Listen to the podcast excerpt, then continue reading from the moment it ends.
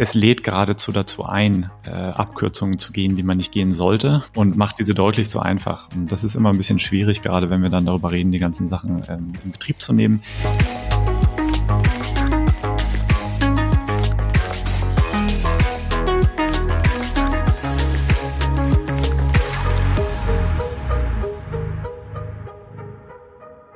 Herzlich willkommen zu In Numbers We Trust, der Data Science Podcast.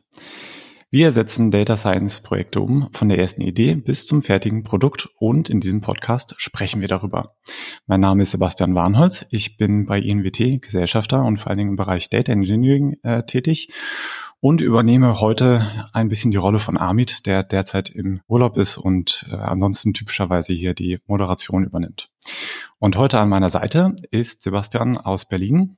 Hallo, äh, mein Name ist Sebastian Kattes. Äh, ich bin seit 2018 bei INWT als Data Scientist tätig und hab, bin dort vor allem in der äh, Modellierung mit dabei. Also habe 13 Projekte jetzt gemacht in den fünf Jahren, äh, meistens irgendwo in der Modellierung und äh, den statistischen Modellen aber dann auch, äh, weil das ja immer ein großer Teil ist, in der Softwareentwicklung, API-Entwicklung live bringen der Modelle äh, und das Ganze in Produktion bringen. Und ja, ich freue mich heute hier beim Podcast Gast zu sein. Ja, vielen Dank, dass du dir die Zeit dafür nimmst. So, das Thema, womit wir uns heute ähm, oder was wir uns für heute rausgesucht haben, ist MLOps. Und äh, das geht zurzeit viel durch verschiedene Blogs online, wenn man danach ein bisschen sucht. Es gibt relativ viele Informationen bereits im Internet dazu. Es ist äh, sicherlich einer der aktuellen Trends im Bereich Data Science. Und wir dachten uns, dass wir das mal zum Anlass nehmen, uns äh, damit etwas gezielter auseinanderzusetzen und heute eine kleine Einführung in das Thema zu geben. Wir beschäftigen uns dabei dann insbesondere mit solchen Bereichen wie Monitoring, Continuous Integration and Delivery, Reusability und Modellentwicklung, ähm, eben bezogen auf den Bereich MLOps.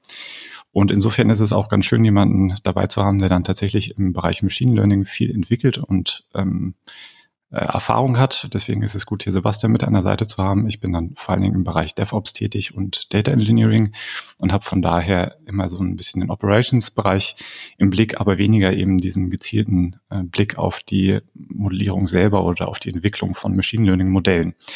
Insofern schön, jemanden dabei zu haben, der dann äh, dort vor allen Dingen Expertise mit beisteuern kann. Wir wollen jetzt mal am Anfang ein bisschen dem Thema nähern und wie der Name MLOps eigentlich schon sagt, äh, ist, oder es gibt eine gewisse Verwandtschaft zu dem Thema DevOps oder zu dem Bereich DevOps. Und damit würde ich auch ganz gerne einsteigen, um einmal ähm, nochmal so einen Überblick zu geben, was ist eigentlich DevOps und dann daraus abzuleiten, wozu brauchen wir dann eigentlich noch MLOps? Also was ist da eigentlich der, der Unterschied und worum geht es eigentlich in diesem Feld?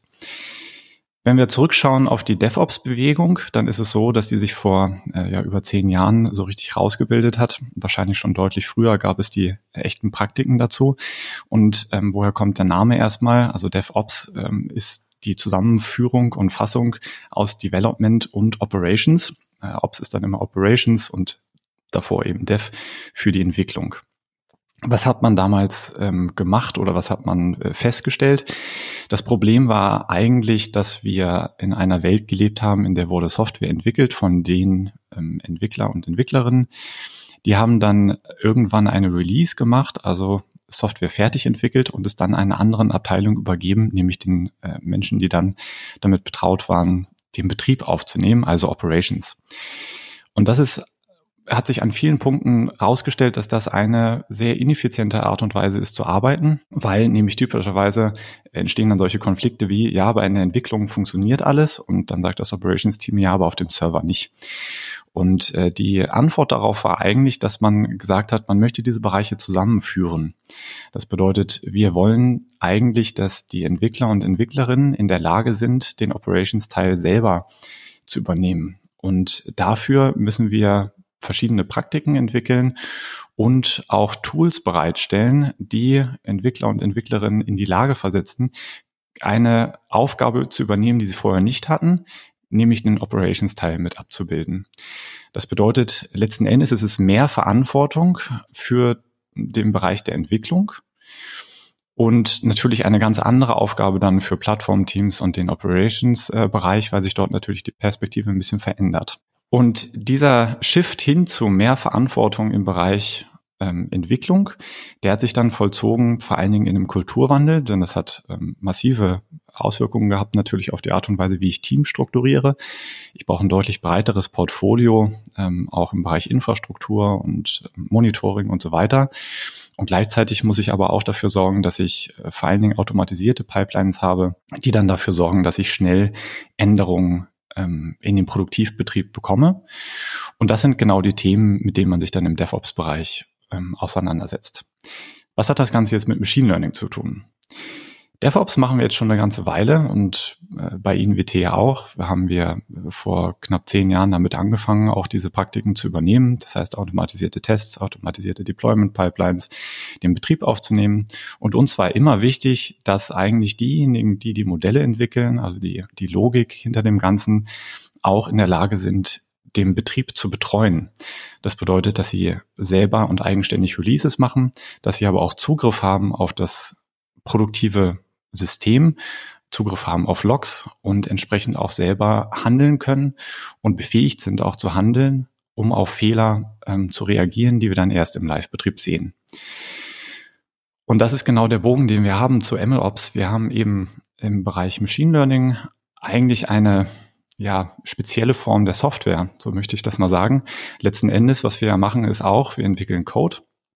Ähm, letzten Endes, wir schreiben Software aber die Software im Sinne eines Machine Learning Algorithmus hat dann eben doch nochmal ganz eigene Anforderungen oder neue Anforderungen, die eigentlich hinzukommen. Äh, wir haben alle die gleichen Anforderungen wie bei jeder anderen Softwareentwicklung auch an äh, Code-Standards, an Unit-Tests, an, an den Betrieb, an Fehler, an Debugging und so weiter. Das ist alles, äh, nehmen wir alles mit, aber es kommt eben eine zusätzliche Komplexität ähm, hinzu. Äh, denn die Algorithmen, die wir jetzt produzieren und die wir ähm, dort ähm, in Betrieb nehmen wollen, die sind anders als wir das aus der Softwareentwicklung kennen, nicht mehr deterministisch, sondern Machine Learning Modelle sind inhärent stochastisch. Das bedeutet, die Ergebnisse, zumindest im modernen Machine Learning Verfahren, haben durchaus eine stochastische Komponente. Sie werden automatisch ähm, aktualisiert und damit verändern sich auch die Ergebnisse. Es ist auch von vornherein gar nicht so klar, wenn wir Prognosen machen, wie wir eigentlich feststellen, dass das die richtige Prognose ist, die dort rauskommt. Und das sind alles Komplexitäten, die dort eben reinkommen, die wir in normalen Softwareprojekten so in dieser Fülle eigentlich nicht begegnen.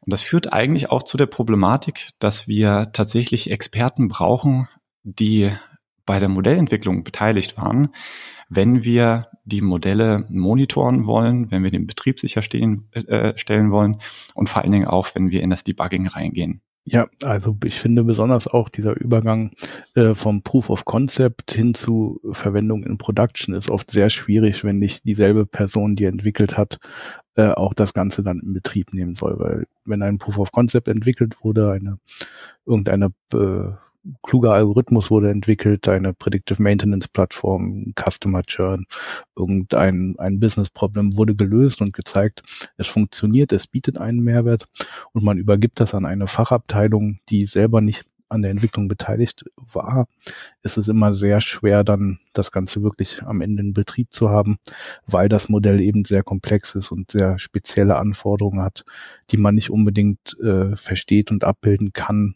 wenn man halt nicht äh, damit involviert war. Und also dieser Zusammenbringen von Operations äh, und den Entwicklern ähm, ist also sehr kritisch dabei, wenn man das Ganze wirklich dann auch produktiv nutzen möchte. Genau, das ist der, der Themenbereich, mit dem beschäftigt sich tatsächlich ähm, MLOps.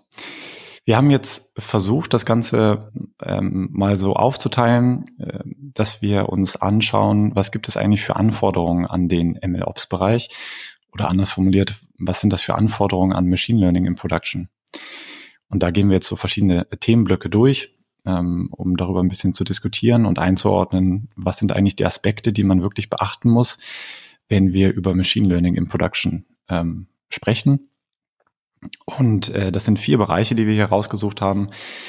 Äh, es geht um das Monitoring, es geht darum, wie wir eigentlich äh, Releases organisieren, also ähm, äh, testen, aber auch ähm, äh, Releases machen von neuen Modellen, äh, wie integrieren wir eigentlich in das ganze Reusability, also die Wiederverwendung sowohl von Modellen als auch von Daten äh, über Teams hinweg. Das ist auch ein wichtiger Bereich. Und dann kümmern wir uns natürlich auch nochmal um die Modellentwicklung, worauf man eigentlich dort achten muss, wenn man vom Prototypen Richtung Produktivität möchte.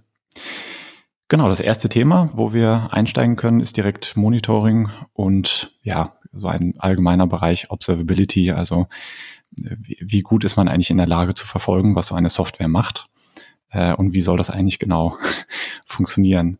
Äh, ein Punkt, der mir dabei sehr wichtig ist, den habe ich gerade schon so ein bisschen angesprochen, das ist ähm, vor Jahren äh, schon einigen aufgetaucht und darüber wurde auch schon ein bisschen äh, geschrieben, der Bereich, wie, wie teste ich eigentlich oder wie finde ich eigentlich Fehler in Anwendungen. Und wirklich eine ganz große Problematik ist eben, wenn ich das Ganze übergebe an einen Operations-Bereich, was mache ich eigentlich mit einer Fehlermeldung, die da sagt, der Algorithmus ist nicht konvergiert. Das ist eben etwas, was ich nicht mehr so einfach rausfinden kann, sondern ich muss dann wirklich ähm, verstehen, wie die Entwicklungsumgebung aussieht, wie ich dort reinkomme. Und das ist ein, ein, ganz großer Themenbereich, der sich dort eigentlich neu eröffnet, der Machine Learning Kompetenz voraussetzt, ähm, also äh, durchaus viel methodisches Wissen, was man mitbringen muss, um genau auf solche Anwendungsfehler äh, reagieren zu können. Also auf Fehler, die dann in der Anwendung im Live-Betrieb ähm, auftauchen. Um das jetzt so ein bisschen aufzuspannen, äh, gibt es so verschiedene Dinge, die man sich anschauen kann. Und äh, auf Dinge, die man dann immer so trifft, das äh, sind dann äh, Dinge wie Model Drift, Data Drift, Data Quality, Model Quality. Ähm, Sebastian, vielleicht kannst du da immer einsteigen und mal erklären, äh, was wir dort eigentlich genau beobachten können und sollten. Genau, also wenn bei einer klassischen Softwareanwendung gibt es natürlich auch ein Monitoring und Anwendungsfehler, die äh, überprüft werden müssen, aber bei äh, einem Machine Learning Produkt oder ein Produkt, was Machine Learning als, als Kern hat, ist es natürlich auch wichtig, noch weitere Sachen zu monitoren und auch auf einen Blick zu sehen, wie gut ist unser Modell gerade in Produktion, was wir verwenden. Wie ist die Qualität der Vorhersagen? Sehen wir, dass die so ist, wie sie während der Modellentwicklung war oder sehen wir vielleicht, dass der äh, die Modellqualität stetig abnimmt. Wir können natürlich Alarme definieren und gucken, dass nach einem Model Rollout, da werden wir später nochmal drüber sprechen, wir nicht irgendwie ein schlechteres Modell äh, releasen als das, was davor gerade läuft. Aber es gibt natürlich auch so schleichende Probleme, wie das vielleicht sich die, die Daten ein wenig ändern und nicht mehr ganz so sind, wie sie bei der Modellentwicklung waren und also es ein, ein Drift gibt, eine langsame Verschlechterung des Modells oder eine langsame Veränderung der Daten, die halt dazu führt, dass die Annahmen nicht mehr stimmen, die in die Modellentwicklung mit reingegangen sind, oder dass halt kein Alarm getriggert wird, aber trotzdem die Qualität äh, schlechter und schlechter wird. Also, dass es dort ein, eine Möglichkeit gibt, in das System, in das Produkt äh, einzublicken und zu sehen, wie ist gerade der der Status, wie ist gerade der Zustand unserer unseres Produktes sehr wichtig, um also nicht äh, auf einmal immer schlechter zu werden und nicht zu verstehen, wieso und was ist das Problem. Also mh, zusätzlich zu dem klassischen Monitoring steht die Datenbankverbindung noch, haben wir einen Timeout, sind wir zu langsam geworden. Äh, es ist halt auch wichtig, diese Modellqualitäts- und Datenqualitätseigenschaften mit zu monitoren. Also Datenqualität, ähm, darüber haben wir schon äh, auch nochmal eine eigene Sendung gemacht, äh, ohne jetzt hier total in die Tiefe reinzugehen. Bei der Datenqualität ist vor allen Dingen, was uns beschäftigt, sind die Daten äh, sauber und konsistent, die reinkommen, also Vollständigkeit und auch die ähm, ja, Qualität im Sinne von, sind zu viele Werte, zu wenig äh, Werte oder sind Kategorien weggefallen. Das sind alles Dinge, die kann man gut ähm, beobachten. Das ist, glaube ich, offensichtlich, dass dort entsprechende Brücke, Brüche Fehler verursachen können in der Modellierung. Was ist dann an der Stelle genau der Unterschied zu dem, was sich dann Data Drift äh, nennt in dem Bereich? Also bei den Model Drift, Data Drift geht es vor allem um diese äh, schleichenden Veränderungen, die man halt nicht äh, so abrupt sind, also nicht unbedingt ein Strukturbruch, den man vielleicht direkt mitbekommt, sondern dass es also ein, eine langsame Verschlechterung, eine langsame Veränderung der Daten gibt. Also hier im Vorfeld hatten wir darüber gesprochen, zum Beispiel, dass man in einem Online äh, Marketingmodell vielleicht die unterschiedlichen Traffic Sources hat, woher der die, die Kunden kommen und das ist vielleicht gleich verteilt, während man das Modell entwickelt und das Modell lernt.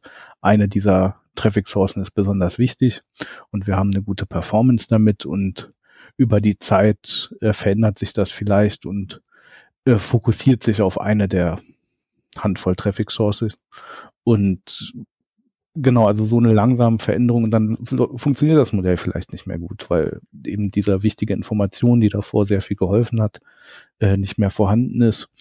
Und diese äh, schleichenden Verschlechterungen und Veränderungen in den Daten mitzubekommen, ist eine schwierige Sache, weil man halt nicht den harten Alarm setzen kann. Äh, oder man kann halt irgendwelche sinnvollen Ober- und Untergrenzen versuchen zu setzen, aber äh, das ist erstmal äh, ein eine weitere Anforderung an Monitoring und dann Observability von unserem System, sowas auf einen Blick zu sehen. Als Mensch, wenn man raufguckt, sieht man das sofort. Unser RMSE wird immer schlechter oder äh, die Accuracy oder sowas.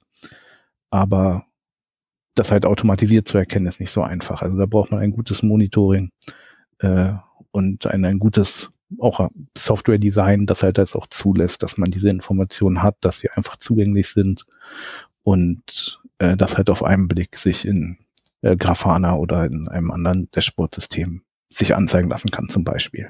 Okay, das klingt so, dass man sich dann aber solche Metriken wahrscheinlich in Form von Zeitreihen äh, anschauen muss, um das zu erkennen. Also ein RMSE zum Beispiel nicht nur als KPI irgendwo einmal statisch anzuzeigen für heute, da würde ich ja nicht sehen, wie der schleichend, oder vielleicht würde ich dann irgendwann mal sehen, dass er schleichend sich ver verschlechtert, aber vor allem die Zeitreihe ist dann interessant, wenn ich dort drin einen Trend erkenne, wenn ich das richtig verstehe. Ne? Genau, also es wäre halt schlecht, wenn man es erst merkt, wenn irgendein Kunde sich meldet und sagt, also im Vergleich zu letztem Jahr seid ihr ja so schlecht geworden, was ist denn da los? Und man hat keinen Alarm bekommen, man hat es nicht mitbekommen. Äh, man guckt immer drauf und merkt, ja, sieht ungefähr so aus wie letzte Woche. Äh, also ist alles gut, aber in der Zeitreihe äh, sieht man das dann halt sofort als Mensch, hm, dass es dort einen Trend gibt. Okay, das ist dann ein großer Bereich ähm, Monitoring, womit man sich beschäftigen kann. Ähm, ein anderer Bereich ist, wie schaffe ich eigentlich, also jetzt gerade als jemand, der äh, viel im Bereich DevOps gemacht hat und äh, dem das auch sehr am Herzen liegt, äh, ist das Thema Continuous Integration und Delivery. Ähm, was das erstmal beschreibt, äh, sind zwei Pipelines, die wir eigentlich in den meisten Softwareprojekten sehen. Um Continuous Integration geht es vor allen Dingen darum, dass wir Tests automatisieren und wissen, wie wir Änderungen automatisch ähm, ja, einfügen in die, in die Software und das eben mit Zuversicht tun, weil wir sie eben vorher testen können, idealerweise automatisiert natürlich.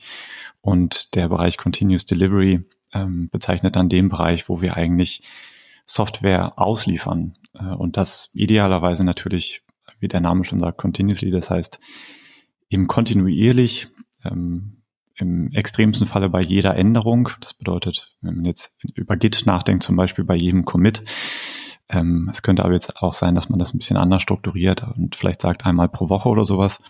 Dort sind die Praktiken von Projekt Projekt sehr unterschiedlich.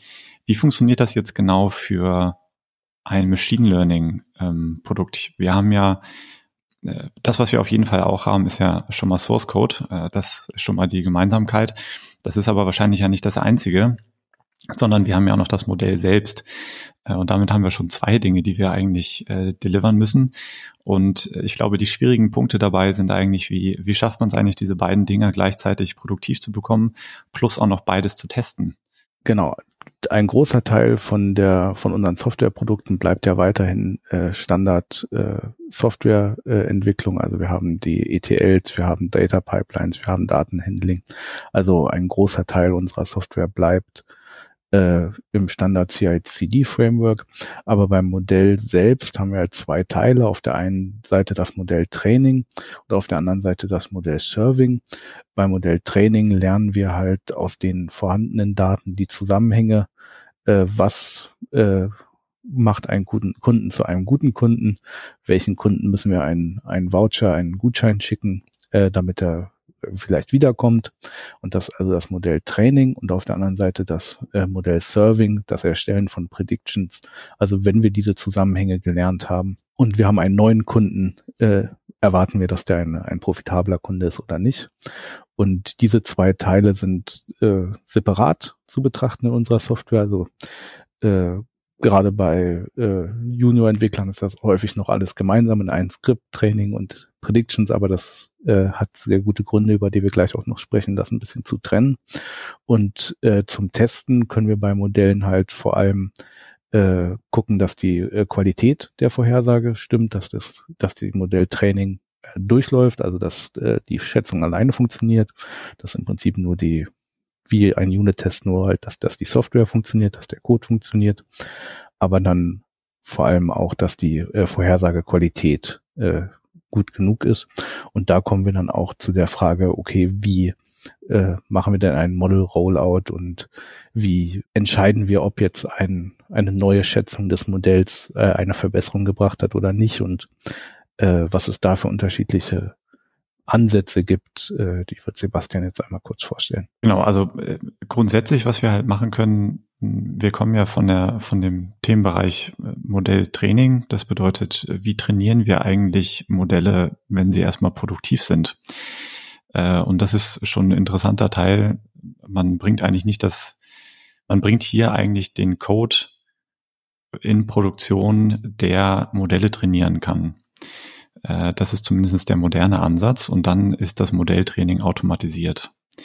Was ich von früher äh, kenne, das ist jetzt aber schon lange keine Kundenanforderung mehr gewesen, haben wir aber früher durchaus gemacht in einigen Projekten, ist tatsächlich, dass man das so nicht macht, sondern äh, dort haben wir vor allen Dingen das Modell einmal geschätzt und einmal gefittet. Das war dann abgeschlossen, das Modell ist trainiert und dann war eigentlich die Erwartungshaltung, dass das ein Artefakt ist, was für immer, für immer bleibt äh, und vielleicht ein Jahr oder so etwas, eine Halbwertzeit von einem Jahr oder so etwas hat oder zumindest von Monaten. Und wenn man es dann aktualisieren möchte, dann macht man das eben manuell. Das bedeutet, irgendjemand setzt sich nochmal hin, schätzt das nochmal manuell, führt nochmal alle diese äh, Schritte durch. Also wie gut ist die Vorhersagequalität, was sagen die Gütemaße insgesamt, wie sehen die Use Cases aus, für die wir uns interessiert haben. Vielleicht muss man noch andere Tests ähm, anfügen und dann bringt man sozusagen wieder ein neues Modell, Artefakt ähm, live, indem man letzten Endes einfach nur eine Datei in irgendein ähm, Storage kopiert, ähm, was dann eben in der Produktion aufgegriffen wird. Das ist so ein bisschen die, das Einfachste eigentlich, was man in dem Falle machen kann oder am, zumindest am wenigsten kompliziert. Ähm, und man hat natürlich auch eine gute Kontrolle. Das Ganze greift natürlich zu kurz, ähm, so wie man in der Position ist, dass man es automatisieren muss. Ähm, oder ist eben auch aufgrund der Qualität der Prognosen sinnvoll ist, die, das Modell Training eigentlich viel häufiger auszuführen, also täglich, wöchentlich. Dann greifen diese manuellen Ansätze auf jeden Fall zu kurz und äh, schon bei der Frage, wenn ich monatlich bin, äh, kriege ich schon mit der Urlaubsvertretung Probleme, das organisatorisch vernünftig hinzumachen, wenn ich zumindest einen anständigen Betrieb gewährleisten möchte wo ich das das erste Mal gehört habe, fand ich das auch, hört sich ja sehr lustig an, dass man halt das Modell einmal trainiert und dann äh, ist es das halt und dann hat man alles gelernt. Aber auf der anderen Seite ist natürlich auch die Frage, wenn man ein, ein großes Unternehmen ist oder man hat schon 30 Jahre Kundenhistorie, äh, werden sich die Kunden in den nächsten zwei Monaten auch nicht komplett ändern. Also ich finde das schon ein, äh, auf der anderen Seite gar nicht so äh, schlimmen Ansatz. Also je nachdem, was halt die Anforderungen sind und womit man arbeitet, kann man natürlich auch einfach nach einem Jahr nochmal gucken, ist das Modell immer noch gut genug, äh, wenn wir es nochmal neu schätzen, wie viel besser werden wir. Also man kann ja auch problemlos dann testen. Also das äh, finde ich aber ein, ein im, im, Vergleich zu heute, wenn man über MLOps und den ganzen CICD, also wenn man damit reinkommt in die in, in das Berufsleben, ist natürlich so ein ein Ansatz erstmal sehr komisch, sich äh, zu hören, dass das also ein Modell fertig ist und dann über Jahre genutzt wird. Äh, ja, auf jeden Fall. Und je nach Problem äh, kann es natürlich, wie du sagst, ganz sinnvoll sein, weil sich eben die Logik hinter dem, in dem Modell oder äh, der aus Statistiker sich der Daten generierende Prozess eben nicht so wahnsinnig ändert und dadurch das Modell immer noch äh, das Richtige ist und man auch nicht neu kalibrieren muss. Wenn sich aber die Welt schneller ändert, das heißt, vielleicht das Geschäftsmodell ändert, ähm, die Systematik gerade im, im Online-Bereich, ja. ähm, wenn es um den Einsatz geht von Werbemitteln und solchen Dingen dort. Ähm, das ist ein sehr dynamisches Umfeld, wo sich andauernd alles ändert. Dort ist man eigentlich gezwungen, regelmäßig äh, zu äh, neu zu kalibrieren. Und in anderen Bereichen, das muss man eben vom Use Case abhängig machen, was dort ein sinnvoller, äh, ein sinnvoller Zyklus ist, um eben äh, das Modell neu zu trainieren.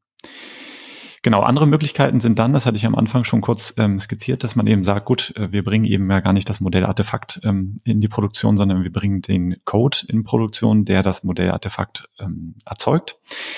Das ist sicherlich der moderne Ansatz. Was das bedeutet, ist eigentlich, dass man in wie auch immer äh, getimten Abständen die Modelle neu trainiert. Und dann ist eigentlich genau die Frage, wie, bringt, äh, wie geht man eigentlich damit um? Ähm, möchte man, dass das vollautomatisch ist oder möchte man das erst nochmal manuell überprüfen, wie das eben auch in so einem manuell, komplett manuellen Release-Pipeline aussehen würde? Oder möchte man das eben auch Teil automatisieren? Und dann bewegen wir uns in ein äh, sehr spannendes Terrain, denn das setzt dann eigentlich voraus, dass man in irgendeiner Form ein Quality Gate ähm, sich überlegt, ähm, also wenn ich eben ein Modell trainiert habe, welche Qualitätseigenschaften muss es denn haben im Vergleich zu vorher. Das ist das Typische zum Beispiel, was ich kenne. Man möchte auf jeden Fall verhindern, dass sich die Modellqualität, also die großen KPIs der Gütemaße äh, Fehler, ein absoluter Fehler, eine relative Abweichung oder so etwas über die Zeit verschlechtert. Das bedeutet, ich mache keine Release eines neuen Modells, wenn sich bestimmte KPIs verschlechtern im Vergleich zu vorher. Das sind ganz wichtige und gängige Maße. Was ich eben auch machen könnte, ist ein äh, automatisiertes äh, Setting mit einem AB-Test, wo ich eben das alte Modell und das neue Modell parallel ähm, in Betrieb nehme und eben schaue, wie ist die Performance, wenn ich damit live gehe, vielleicht oft nur auf einen Teil der Anfragen, äh, wenn es darum geht, eben das Modell bereitzustellen und dann eben eine Feststellung und Festhaltung mache, ja, ich gebe das Modell frei für global und dann geht es eben entsprechend weiter. Ähm, das sind äh, Ansätze, wo man sich viele Gedanken darüber machen kann und muss, was eben sinnvoll ist. Das hängt sehr stark vom Use Case ab, um den es dabei eben geht. Ähm, es macht Sinn, zum Beispiel bei manuellen Ansätzen, auch wenn man dort selber nochmal schauen möchte. Das funktioniert natürlich ganz gut, wenn man ein Modell hat oder zwei oder drei. Ähm, wir kennen aber auch Ansätze und Produkte, wo man vielleicht viele hundert Modelle trainiert, die dann entsprechend released werden. Und dann ist schon wieder die Frage, wie man das eigentlich genau bewerkstelligt. Ähm, und das ist dann eben etwas, was wirklich ähm, Automatisierung erzwingt. Ähm, entsprechend muss man eben ganz genau schauen, was ist eigentlich genau der Use Case und äh, was bietet sich hier an, wie, wie groß ist die Erwartung an die Änderung in der Modellierung, also wenn ich neu trainiere, wie stark ändern sich die Daten und so weiter. Das sind alles Indikatoren, ähm, womit man dann eine Entscheidung treffen muss, wie das eigentlich genau funktioniert. Genau, dann äh, können wir eigentlich zum nächsten äh, Punkt kommt im Bereich äh, MLOps. Ein großer Themenbereich dabei ist eben äh, die Wiederverwendung von Wissen äh, zwischen Teams. Einer der neueren Ansätze in dem Bereich ähm, sind auf jeden Fall Feature Stores und Model Stores und ähm, AutoML beschäftigt uns schon eine ganze Weile eigentlich in dem Feld. Ähm, und äh, das sind so Themen, mit denen man sich hier auseinandersetzen kann und sollte. Ein Feature Store ist äh, relativ neu und es muss, man muss sagen, es gibt noch nicht so wahnsinnig viele äh, Tools und Standards in dem Bereich. Es gibt aber aktuell ähm, sehr viel Bewegung auf dem Markt, sowohl bei kommerziellen Produkten als auch in Teams in diese Richtung zu arbeiten. Worum geht's dabei?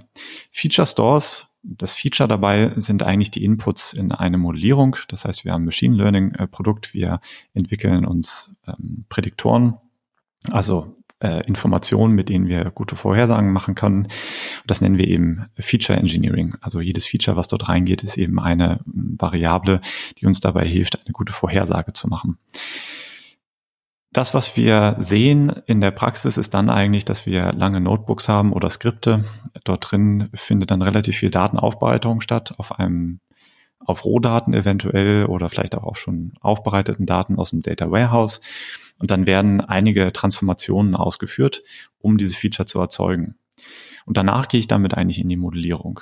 Häufig ist es eben so, dass das Feature Engineering, das, was wir eigentlich in der Entwicklung machen, immer zusammengedacht wird mit der Modellierung, weil es eben auch so stark miteinander zusammenhängt und auch zeitlich im Prozess der Modellentwicklung sehr stark miteinander zusammenhängt.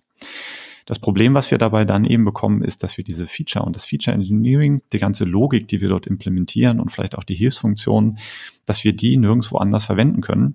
Denn da steht ja nun in diesem Skript oder im Notebook drin. Und der, das Ziel jetzt eigentlich von dem Feature Store ist genau, äh, diesen Teil aufzubrechen und die Logik, die wir in den Features sehen, bereitzustellen, auch für andere Teams, für andere Projekte und für andere ähm, Use Cases. Und man muss sagen, es gibt wahnsinnig viele Wege, wie man sowas machen kann. Ähm, man kann natürlich dahergehen und sagen, wir nehmen die Codebasis, die uns Feature erzeugen und äh, teilen die in Form von Softwareprodukten. Man kann dahergehen auf eine Datenbank und sagen, ähm, das ist der Ansatz, den, den wir bei INWT relativ früh entwickelt haben in einigen Projekten. Wir überlassen eigentlich das Feature Engineering äh, ab einem bestimmten Zeitpunkt. Ähm, ist das ein Teilbereich vom Data Engineering und Teil der Datenpipeline. Das bedeutet, die Features werden als Teil der Datenpipeline ähm, fertig transformiert und dann in eine Datenbank geschrieben und der Teil der Modellierung setzt dann eigentlich an dieser Datenbank an, holt sich nur noch die fertige Information, macht gar keine Transformation mehr, sondern geht damit direkt ins Modell und rechnet dann damit weiter. Je nach Modellierung und Problemstellung ist so was mehr oder weniger praktikabel. In moderneren Ansätzen ist es tatsächlich so, dass man jetzt einen Feature Store deutlich weiter äh, fasst. Dort sind ähm, sowohl Daten als auch Transformationen auf den Daten ähm, damit gemeint, die in einer zentralisierten Form ähm, vorgehalten werden und auch dokumentiert werden. Also auch die Metainformation und Dokumentation spielt dabei immer eine große Rolle. Und dort finden sich eben verschiedene ähm, Plattformen, äh, die das tatsächlich anbieten. Ähm, in ja, ganz verschiedenen äh, Produkten tatsächlich in Databricks zum Beispiel äh, entwickelt dort gerade was Neues ähm, äh, als neues Feature, um das eben vernünftig mit einzubeziehen und eben als Teil der Datenpipeline äh, zu sehen. Ich glaube, der wichtige Punkt ist eigentlich, man, man ist so die, auf der Hälfte oder 80 Prozent schon dort, wenn man einfach versteht, dass das Feature Engineering eigentlich äh, Teil sein sollte der Datenpipeline und eventuell die Feature, mit denen ich in ein Modell reingehe, im Sinne vom Data Mesh, darüber haben wir auch schon im Podcast gesprochen, ein Datenprodukt darstellen erstellen, was entsprechende Dokumentation ähm, und Qualitätsstandard erfordert. Und dann bin ich eigentlich schon auf dem Weg Richtung ähm, Reusability oder ich bin schon einen großen Schritt zumindest gegangen. Und darüber hinaus kann man es dann natürlich noch ähm, deutlich professioneller und vielleicht auch robuster machen, wenn man dedizierte Tools dafür einsetzt, die einen dann auch noch bei Dokumentation und Zugriff und so weiter unterstützen. Ich finde gerade bei länger laufenden Projekten oder größeren äh, Projekten ist es sehr wichtig, einen, einen Überblick über die Feature und die unterschiedlichen, auch ja die unterschiedlichen Aggregationsstufen der Daten zu haben. Also nicht jede Modellierung braucht die Daten äh, auf dem Level, wie sie original in roher Form anfallen, sondern auch in voraggregierter Form. Und wenn das da äh, dokumentiert ist und leicht zugänglich ist, äh, was man an, an Aggregaten und an Features schon hat und schon in vorherigen Modellen und Teilen des Projekts äh, verwendet hat, dann ist das äh, also sehr viel wert für, äh, für die schnelle Entwicklung neuer äh, Anforderungen vom, äh, vom Kunden. Äh, zum Thema Reusability haben wir äh, als weiteren Punkt den Model Store. Das ist jetzt eine Sache, die vor allem in den letzten fünf bis zehn Jahren oder eher fünf Jahren äh, an großer Beliebtheit gewonnen hat, besonders jetzt mit der äh, Einführung von der Transformer-Architektur und den neuronalen Netzen äh, wo also äh, es möglich ist, trainierte Modelle wieder zu verwenden und fein zu tun. Also die Transformer-Architektur ist ja äh, vor allem im äh, NLP, also Natural Language Processing, sehr bekannt und hat dort also für unglaubliche Fortschritte gesorgt. Und da die Möglichkeit, ein vortrainiertes Modell von jemand anderem für seine eigenen Pro äh, Dukte und Projekte einzusetzen, ist also äh, aus meiner Sicht eine sehr äh, herausragende Sache, die in den letzten Jahren passiert ist und die finde ich auch sehr besonders ist, weil da Unternehmen, Universitäten, äh, öffentlich, privat äh, gemischt unheimlich viel Geld investieren in ihre Modellschätzung. Also Terabyte von äh, GPU-RAMs werden eingesetzt und Daten gesammelt und große Teams und alles und dann wird dort also ein äh, Modell geschätzt, was sehr gut äh, Text versteht und beziehungsweise Text in, in Zahlen übersetzt für die Modelle und für den Computer äh, nutzbar macht. Und danach werden diese Modelle äh, frei verfügbar ins Internet äh, geladen, Open Source. Und jeder, der möchte, kann sich das Modell runterladen, kann das äh, feintunen auf seine spezifische Fragestellung und kann also dann damit Mehrwert für seine Sachen generieren. Also äh, Hugging Face ist da ja ein, ein Unternehmen, äh, was aus meiner Sicht da sehr heraussticht mit den öffentlichen, öffentlich zugänglichen Modellen. Also ich hatte jetzt hier vor dem Call äh, noch mal reingeschaut, da kann man richtig äh, wie im Katalog so durchfiltern jetzt. Also sie gehen da immer weiter in der Entwicklung ihrer Webseite, äh, was es nicht alles für vortrainierte Modelle gibt, ähm, wo dann irgendein jemand aus einem Biologie oder einer, einer Medical School in den USA rangeht und äh, das BERT-Modell feintuned auf medizinische Daten und dann kann man auf einmal also gibt es, gibt es ein, ein Modell zur Verfügung, was äh, Gesundheitsfragen beantwortet, automatisiert. Also sehr, sehr äh, interessante und spannende Sachen, die dort äh, im Bereich Reusability vorangehen und auch, wie gesagt, ein, ein großer aktiver äh, Forschungsbereich ist. Also ich hatte auch, glaube ich, gestern was gelesen, wo es um Reinforcement Learning ging und ob man da nicht auch mit den Transformern irgendein Pre-Training machen kann. Also da ist dieses Thema Reusability von Modellen und das Bereitstellen von Modellen im Moment ein, ein sehr aktiv sich entwickelnder Bereich von äh, Machine Learning. Das heißt nur als äh, kurze Rückfrage, das, was man dabei tatsächlich macht, ist, ich habe irgendwo ein äh, Modell, das ist vortrainiert, vielleicht von Google oder Facebook oder irgendjemanden, der enorme Ressourcen hat, um das täglich, äh, tatsächlich zu machen. Und ich kann darauf aufbauen, ohne dass ich die ursprünglichen Daten äh, zur Verfügung habe oder überhaupt in der Lage wäre, die zu äh, verarbeiten äh, und setze dann sozusagen dort an und die Aufgabe bestünde dann in dem Projekt eigentlich nur noch eine, eine Anpassung darauf aufbauend. Also ähm, ich nehme die dann als Basis und dann äh, passe ich das Ganze nochmal so weit an eben auf die Daten, die mir jetzt unmittelbar vorliegen profitiere aber eigentlich von der Qualität, die vorher schon bereitgestellt wurde. Ne? Das ist ganz genau. Und man selber wäre gar nicht in der Lage, äh, mit diesen Mengen von äh, Daten umzugehen, weil halt einfach die finanziellen äh, Ressourcen begrenzt sind für Projekte, aber man kann halt äh, sich diese vortrainierten Modelle nehmen und dann feintunen und, und anpassen. Und man kann sogar ohne Feintunen, finde ich, sehr spannende Sachen schon mit diesen Produkten machen, mit diesen trainierten Modellen machen. Und bei Hugging Face äh, kann halt auch jeder alles vortrainiert hochladen. Die haben regelmäßig Competitions, die alle Open Source sind, wo irgendwo die Leute ihre äh, neuesten Modelle hochladen. Das ist auch nicht nur begrenzt auf Language, sondern auch, also auf, auf Text, sondern auch äh, zum Beispiel auf die Bildgenerierung, die ja auch sehr äh, populär war letztes Jahr oder auch Sprachgenerierung, ich glaube Musik und alles Mögliche. Also diese vortrainierten Modelle, fast alles basierend auf der Transformer, auf den Transformer äh, sind sehr, äh, sehr spannend, finde ich.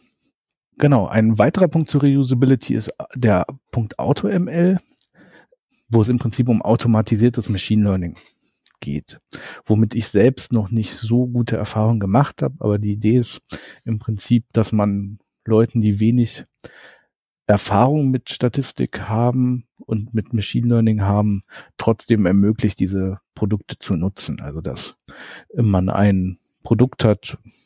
Ich glaube, alle großen Cloud-Anbieter haben das und es gibt auch noch ein paar andere, wo also die Idee ist, man gibt einen Datensatz rein und man sagt, ich brauche jetzt die äh, Wahrscheinlichkeit, dass der Kunde nächsten Monat wiederkommt oder dass er nicht wiederkommt und man gibt die Eigenschaften des Kunden ein und die Blackbox in der Cloud sagt dir dann für jeden Kunden, kommt er wieder oder kommt er nicht wieder und dann kann man das halt verwenden und die Idee finde ich natürlich sehr spannend. Ich meine, ähm, Google weiß, was sie machen mit Machine Learning. Das heißt, wenn Google da ein Produkt oder Amazon ein, ein Produkt bereitstellt, wo sie sagt, hier, damit können wir äh, Churn Prediction machen, dann wird das äh, kein OLS sein oder so. Aber ich weiß nicht, ich hatte immer das Gefühl, wenn ich damit arbeite, dass also viel Arbeit fließt ja sowieso ins Feature Engineering äh, und im Prinzip die meiste Arbeit äh, fließt in die ganze Software drumherum. Und dass also der Mehrwert von diesen Auto-ML-Produkten für mich immer noch zu gering war, als dass ich da wirklich mich, mich dann mal länger mit beschäftigt habe. Ich weiß nicht, wie du das siehst, Sebastian, ob du da ja, mein, äh, ich kenne das Thema auch schon seit Ewigkeiten. Das war äh, schon Teil vor zehn Jahren gab es da schon oder noch länger her in in SPSS, wo man auch versucht hat, äh, diese ganzen Automatis also den ganzen Teil der Modellierung eigentlich zu automatisieren und äh, dort eigentlich die ja, diese Wissenslücken halt zu füllen.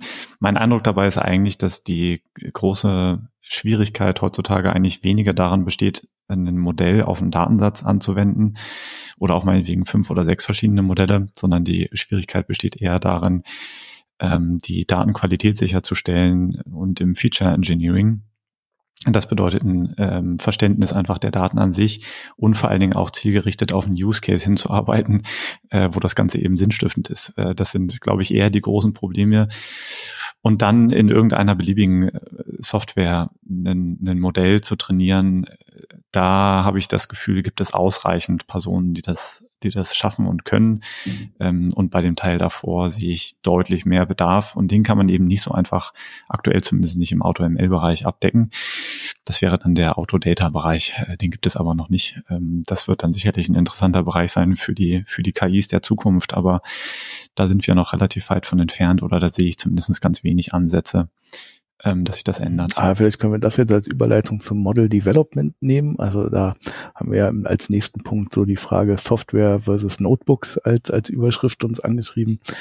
Äh, wobei ja Notebooks, äh, halt die, die Jupyter Notebooks, äh, die es ja in abgewandter Form äh, bei jedem privaten Anbieter auch gibt, äh, eine Möglichkeit sind, um Machine Learning zu entwickeln, die ja sehr einfache Nutzung ist. Also äh, man braucht im Prinzip kein Wissen um Software, um Google Colab zu öffnen.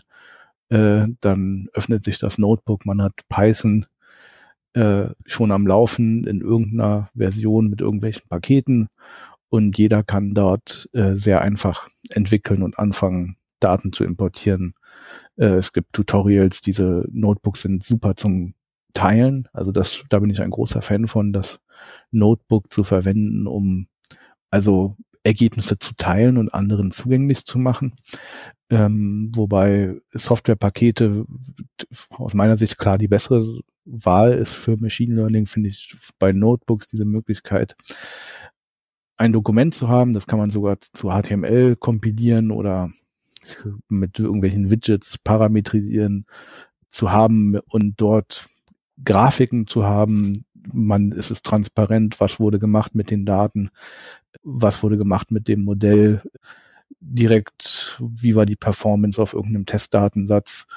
Wenn man sowas hat, kann man da mit jemandem beim Onboarding einfach drüber sprechen, mit einem Kunden äh, einfach drüber sprechen, ohne durch die, die Software durch den, durch den IDE zu gehen, wo man natürlich auch das alles machen kann. Also eine Tabelle kann der IDE auch anzeigen in der, in der Python-Konsole, einen eine Grafik, Matplotlib poppt auch auf, wenn man das in VS Code oder äh, PyCharm macht. Also es ist nicht so, als ob das in den anderen nicht gehen würde, aber Notebooks finde ich äh, sind da klar im Vorteil, wenn es um das Teilen von Ergebnissen ist und um das äh, zugänglich machen von von Python und von Machine Learning in der Entwicklung. Gut, die Alternative dazu sind halt, dass wir direkt Softwarepakete schreiben würden. Und ähm, der Vorteil, den ich dort immer sehe, ist halt, dass wir äh, zum einen wissen, wie wir Tests dafür schreiben, wir wissen, wie wir es in Docker-Container reinbekommen und wir wissen, wie wir Continuous Integration und Deployment machen, weil es eben äh, einfach Software ist. Bei Notebooks scheinen aktuell und seitdem es sie eigentlich gibt, die Entwicklungsstandards andere zu sein und es ist schwierig, dort eigentlich einen professionellen Workflow einzubinden, ähm, den wir aus der Softwareentwicklung eigentlich kennen. Ähm, und es lädt geradezu dazu ein, äh, Abkürzungen zu gehen, die man nicht gehen sollte und macht diese deutlich zu einfach. Und das ist immer ein bisschen schwierig, gerade wenn wir dann darüber reden, die ganzen Sachen ähm, in Betrieb zu nehmen. Eben die große Frage, wenn ich dann eben ein Notebook habe und ich komme aus dem Prototyping, äh, was ist dann eigentlich genau das, was ich in Betrieb nehme, das Notebook mit dem Cronjob dran und dann werden die Grafiken jeden Tag mit äh, produziert oder läuft das in einem Job oder wie, wie funktioniert das? Und mein Gefühl ist, häufig ist man dann eigentlich an dem Punkt, wo man danach nochmal anfängt, das Ganze in, in eine Software gießen zu müssen, in ein Softwarepaket gießen zu müssen. Bleibt einem gar keine andere Wahl, weil eben die, die, die Tools einfach aktuell noch fehlen, um das dort das so in eine Richtung zu bringen. Ich sehe aber auch, dass dort wahnsinnig viel Entwicklung ist. Ne? Also die, die Tools wie Kubeflow und, und Databricks, also Kubeflow wäre jetzt und das Produkt von, von Google an der Stelle, Databricks, ein eigenständiges Unternehmen, auch auf allen großen Cloud-Plattformen zu sehen. Die bieten ja genau solche Sachen an, äh, auch die Sachen dann sehr leicht produktiv zu bekommen. Also das muss man jetzt nicht falsch verstehen, dass es nicht gehen würde, ähm, sondern äh, man muss sich eben fragen, was man dort eigentlich genau macht, mit welchen Standards will man das eigentlich genau äh, tun. Ähm, und genau, ich bin da natürlich immer Richtung, ähm, wir wollen Software entwickeln, deswegen sollte man Softwarepakete schreiben, die sich auch testen lassen. Ähm, äh, das ist natürlich der, der spannende äh, Bereich dann. Ähm, und das ist aber natürlich dann nicht so einfach wie mit einem Notebook zu machen. Ja, aber beim Notebook fehlt einem halt vor allem die Kontrolle. Also mir vor allem finde ich das, also wie du gesagt hast, mit Dockerisierung, Unit-Tests, Python-Versionen, also irgendwelche äh, Pip-and äh, Poetry Environments zu haben, das fehlt halt in, in Notebooks sehr. Und das ist ja auch leider so, dass die Hälfte der Google Collabs Notebooks, die man jetzt so findet, veraltet sind, nicht mehr laufen, weil Google irgendwo NumPy geupdatet hat im Hintergrund bei der Umgebung. Und das läuft alles nicht mehr. Also ich finde zum dieser Versuch, Notebooks produktiv zu nehmen, sehr schwierig. Wie du gesagt hast, dann werden irgendwie die Grafiken mit generiert und so weiter. Ähm, aber zum Teilen finde ich die halt super zum, zum Informationen jetzt in diesem Moment. Wir haben irgendwo ein, ein Modell getestet, wir haben irgendwo einen Datenvalidierungsreport, wir haben was, was wir jemandem zeigen wollen. Äh, jetzt in dem Moment finde ich die sehr gut, aber ansonsten stimme ich dir voll zu sind die Softwarepakete und richtige Python, Python-Code wesentlich äh, oder nicht zu nicht zu umgehen, finde ich. Okay, der letzte Bereich, in dem wir uns hier, um den wir uns kümmern wollen, ist ein bisschen das Thema Experiment Tracking. Ähm, das bedeutet eigentlich in der Modellierung oder während der Phase, wo wir Modelle entwickeln, sollten und können wir eigentlich schon verfolgen, was wir dort eigentlich entwickeln, in welcher Reihenfolge. Und ähm, ja, vielleicht, Sebastian, magst du da nochmal tiefer einsteigen, was das eigentlich für uns bedeutet, wozu man das macht? Ja, also beim Experiment Tracking ist ja jetzt so ein sehr allgemein gefasster Begriff, finde ich immer. Aber es geht es vor allem darum, dass wir in der Entwicklung von unseren Modellen oft sehr viele Iterationen haben. Wir starten vielleicht mit einem einfachen logistischen Modell, gucken, wie ist die die Performance, gehen über zu einem äh, Regressionsbaum, äh, zu XGBoost oder so, schauen, wie ist dort unsere Accuracy, wie verändert sich das. Äh, es kommen neue Feature hinzu, es äh, fallen Feature weg, es werden äh, andere Anpassungen am Modell durchgeführt und jede einzelne dieser Anpassungen ist im Prinzip ein Experiment jetzt in diesem, äh, in dieser, äh, also wenn man das so nennt. Und wenn man halt hm, ein Modell hat und, und drei Variablen, äh, dann braucht man da nichts groß tracken, aber wenn man ein größeres Projekt hat mit mehr Variablen, komplexere Modelle, dann wird es halt sehr schnell sehr unübersichtlich und man landet, wenn man versucht, das irgendwo per Hand zu tracken, schnell in der Situation, hey, ich hatte doch mal einen äh, AOC von 0,9, wieso ist es denn jetzt bei 0,8? Ich habe doch gar nichts geändert oder was war nochmal das Feature, was da drin war oder äh, wie hatte ich die Baumtiefe nochmal geändert? Äh, und gerade wenn die Modelle ein bisschen länger rechnen, ist das dann halt sehr schlecht, wenn man das nicht äh, sauber getrackt hat. Und da gibt es halt auch Tools für die, zum Beispiel MLflow, äh, die dann anfangen, irgendwo eine, eine Datenbank im Hintergrund zu haben, die halt äh, die Informationen von den Modellen, was ist, was waren die Parameter, die in die Modelle mit reingegangen sind, mit speichert. Äh, die haben tolle GUIs, finde ich, also äh, wo man sieht, wie war die Modellperformance während des Trainings. Also man kann Callbacks mit in die Modelle reingeben, die also regelmäßig die Performance auf Validation Sets mit ausgibt und so. Also da gibt es äh, sehr schöne und äh, nützliche Tools zum Tracking, was man da halt gemacht hat nutzerfreundlich zum Aufsetzen finde ich noch anders. Also da denke ich, muss noch ein bisschen Arbeit passieren, aber gerade für Projekte, die ein wenig größer sind und wo ein bisschen mehr die, die Modelle komplex sind und entwickelt wird, finde ich diese Tools zum Tricken sehr gut.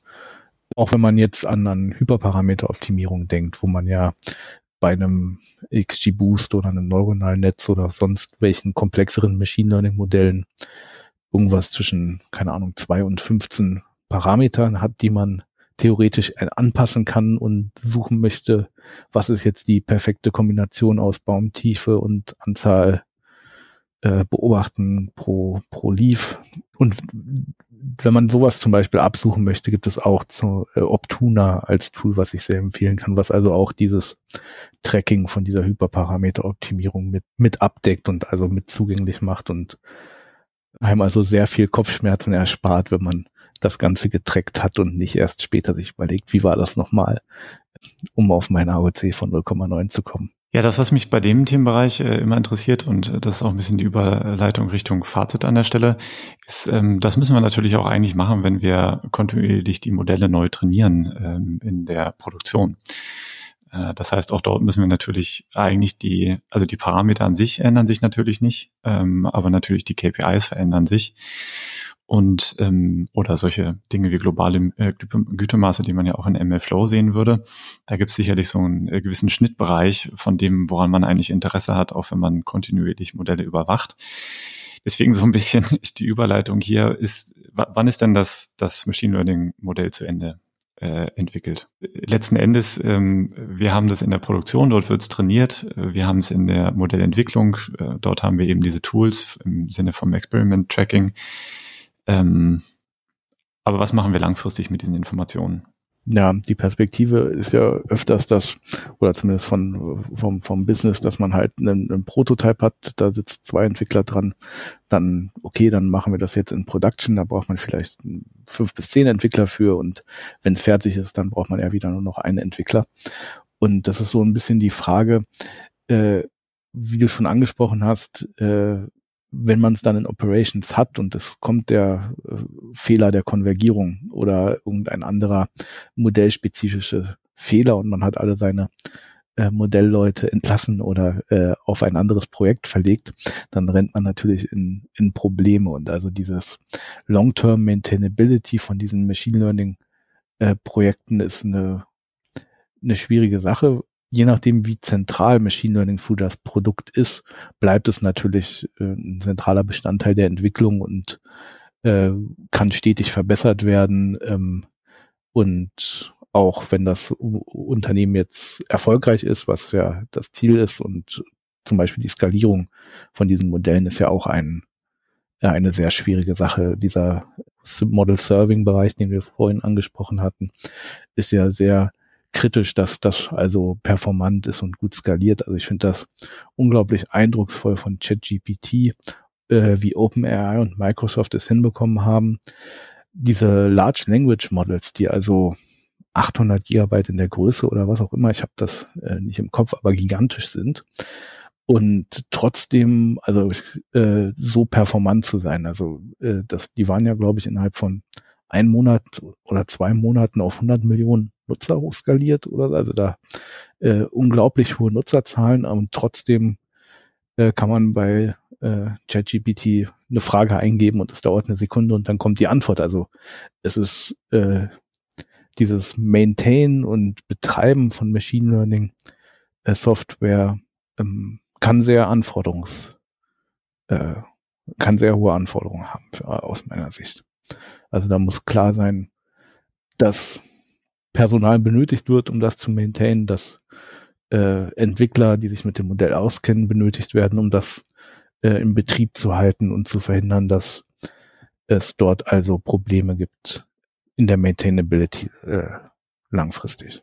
Ich würde das mal direkt äh, übernehmen als Überleitung in ein kleines Fazit ähm, des Themas. Denn genau diese, dieser Kompetenzbereich ist etwas, was ich aktuell auf jeden Fall sehe im Bereich MLOps. Der Bereich MLOps an sich rechtfertigt eigentlich die, eine neue Profilbezeichnung, die wir aus Jobprofilen kennen, nämlich den Machine Learning Engineer. Ähm, was eine interessante Position ist, weil man sich immer fragt, was ist eigentlich der Unterschied zu einem Data Engineer und vielleicht auch zu einem Data Scientist. Und ähm, es ist genau diese Rolle. Es ist genau die, die, die Fähigkeit und das Skillset, was man braucht, um Machine Learning produktiv zu bekommen. Die Data Engineering Leute, die äh, früher, so ich zähle mich dann natürlich zu, wir haben diese Sachen früher natürlich produktiv gebracht und mit in, in der Modellierung äh, unterstützt. Insofern haben wir diese Rolle immer schon äh, mit ausgefüllt. Aber das Problem und die Projekte werden eben so groß, dass sich ja tatsächlich dafür eine eigene Rolle äh, rausgebildet haben oder hat. Und in, in dem Bereich ist es sehr interessant, warum nimmt man nicht die Data Scientist dafür? Und Data Science war schon immer der Bereich zwischen Statistik, Machine Learning und Software Engineering. Das war schon immer so Teil des, des Anforderungsprofils. Und jetzt gibt es nochmal einen deutlich stärkeren Shift ähm, Richtung Software Engineering und Operations äh, und auch Infrastruktur. Und das ist das, was man ähm, so in meiner, meiner Wahrnehmung zumindest versucht, mit diesem Machine Learning Engineer ähm, abzudecken. Was ich auch in dem Feld insgesamt wir haben ja heute wenig über Tools gesprochen. Wir haben uns da so ein bisschen äh, drumherum bewegt, ähm, weil es einfach so wahnsinnig viel gibt, äh, wo aktuell noch entwickelt wird. Also gerade im Bereich ähm, Monitoring und äh, auch im Bereich Experiment Tracking passiert so viel in dem, in dem Toolset. Ähm, wir haben nochmal ein paar Links zusammengesucht. Ähm, wirklich erwähnenswert dabei ist die MLOps Community. Die haben auch einen eigenen Podcast, kann man sich auch gut anhören. Und die haben vor allen Dingen auch einen Überblick äh, oder versucht, Überblicke zu schaffen über die aktuellen Tools, die es gibt, sowohl Open Source als auch proprietär, ähm, um sich dort ein bisschen besser reinzufinden. Aber das Problem ist, man weiß gar nicht genau, welchen Stack man aktuell vorschlagen soll, äh, denn die entwickeln sich ziemlich schnell äh, aktuell und ist noch lange nicht ausgemacht, was eigentlich genau das ist, wonach man sucht.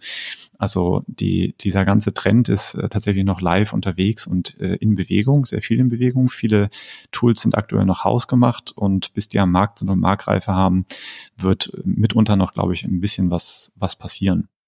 Ich finde auch die Größe, also viele dieser Tools kommen halt von äh, Netflix, Google, Facebook, also von irgendwelchen Unternehmen, die halt mit gigantischen Datenmengen arbeiten und auch nicht jedes Tool davon ist äh, geeignet für, für mittelgroße Unternehmen, finde ich, oder für kleinere Projekte in großen Unternehmen auch. Also ähm, wir, wir haben oder ich habe sehr erfolgreich Softwareprojekte, Machine Learning Produkte gehabt, ohne MLflow einzusetzen fürs Experiment Tracking, weil halt nicht die Anforderung war, oder die, die Menge an Daten und die Komplexität des Modells das eben nicht benötigt hat einfach. Also ich finde, da ist noch äh, eine große Lücke zwischen Tools, die man auf irgendwie Facebook-Level-Daten benötigt und Tools, die man dann für äh, mittelgroße und kleinere Projekte verwenden kann, die man einfach in Betrieb nehmen kann und aber trotzdem diesen Mehrwert an Observability, Maintainability äh, und so bieten. Also da bin ich auch gespannt, wie sich das entwickelt in der Zukunft. Okay, dann würde ich sagen, schließen wir damit ab. Ähm, vielen Dank fürs Zuhören. Wir freuen uns natürlich über Bewertungen und natürlich auch über Weiterempfehlungen des Podcasts. Wenn es euch gefallen hat, dann hören wir uns hoffentlich bald wieder. Damit tschüss. Tschüss.